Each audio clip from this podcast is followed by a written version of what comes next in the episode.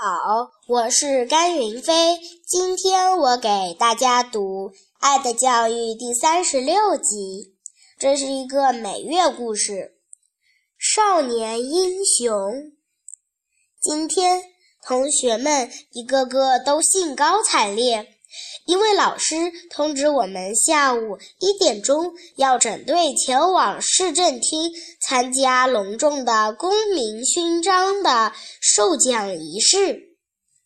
快到市政厅时，我们就望见市政厅的楼顶上飘着一面大大的三色国旗。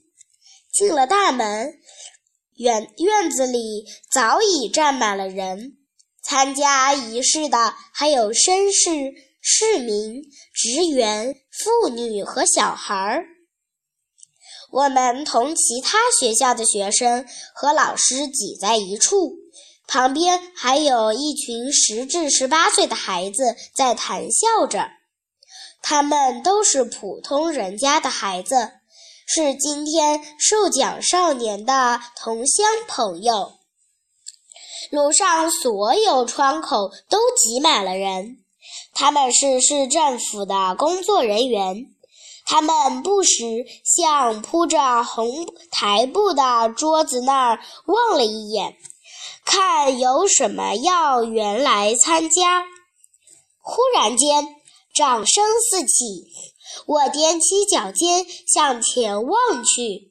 刚才站在桌子后面的人群正向两边分开，只见一个男人和一个女人走到了前面。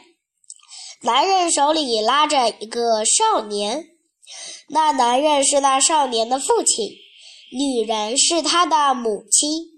救起落水同学的正是那位少年。少年白脸金发，身穿灰色上衣。他的父亲是个石匠，今天穿着他最好的衣服。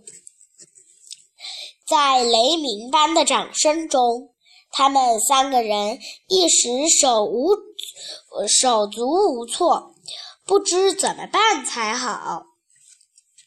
一个办事人员走过去，把他们带到桌子右边。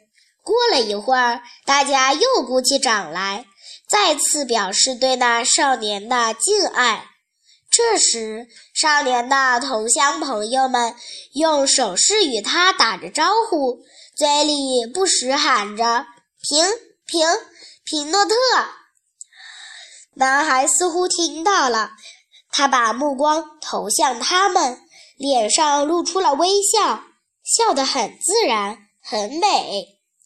看来他心里已经平静了许多，尤其是看到自己的少年朋友。突然，卫兵们立正了。原来市长出来了，后面紧跟着许多绅士。市长全身穿着白色衣服，打着三色领带。他停在桌子跟前。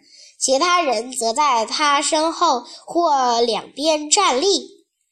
不一会儿，乐队停止了奏乐，市长向大家做了一个手势，全场立刻肃静下来。市长开始讲话了。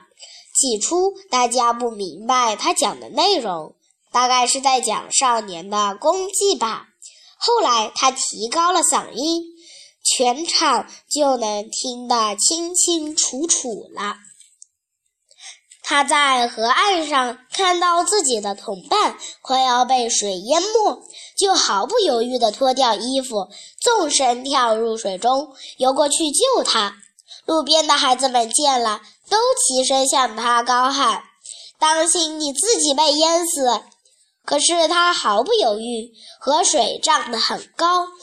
就是大人下去也很危险的。他凭自己的勇敢无畏和惊人的意志与毅力，终于将落水的孩子救上岸来。他没有任何名利打算，力量也远不如大人，但他却表现得比大人更热情、更勇敢。他身上具有一般人所没有的神圣的美德。先生们，我要说的就是这些了。对这样朴素而崇高的行为，我我不需再进行无谓的赞赏了。在你们面前就站着这位高尚而勇敢的少年，士兵们，请像兄弟一样向他致敬吧。母亲们，像你们祝福自己的儿子一样祝福他吧。孩子们，把他的名字刻在你们的心上吧。市长讲完话，全场响起了风暴雨一般的掌声。待掌声稍停，市长又拉过那位少年说：“来，孩子，我现在以意大利国王的名义授给你公民勋章。”顿时。欢呼声此起彼伏，市政府大楼似似乎都在震动了。站在门楼上的军舰妇女会的会员们忽然向他们抛下紫罗兰和雏菊花儿，花瓣散落在他们他和父母的头上和身上。此时，乐队仍然在奏着轻柔的音乐。这乐曲犹如许多银铃般的童音在合唱，歌声飘向远方，飘向高山和海洋。谢谢大家。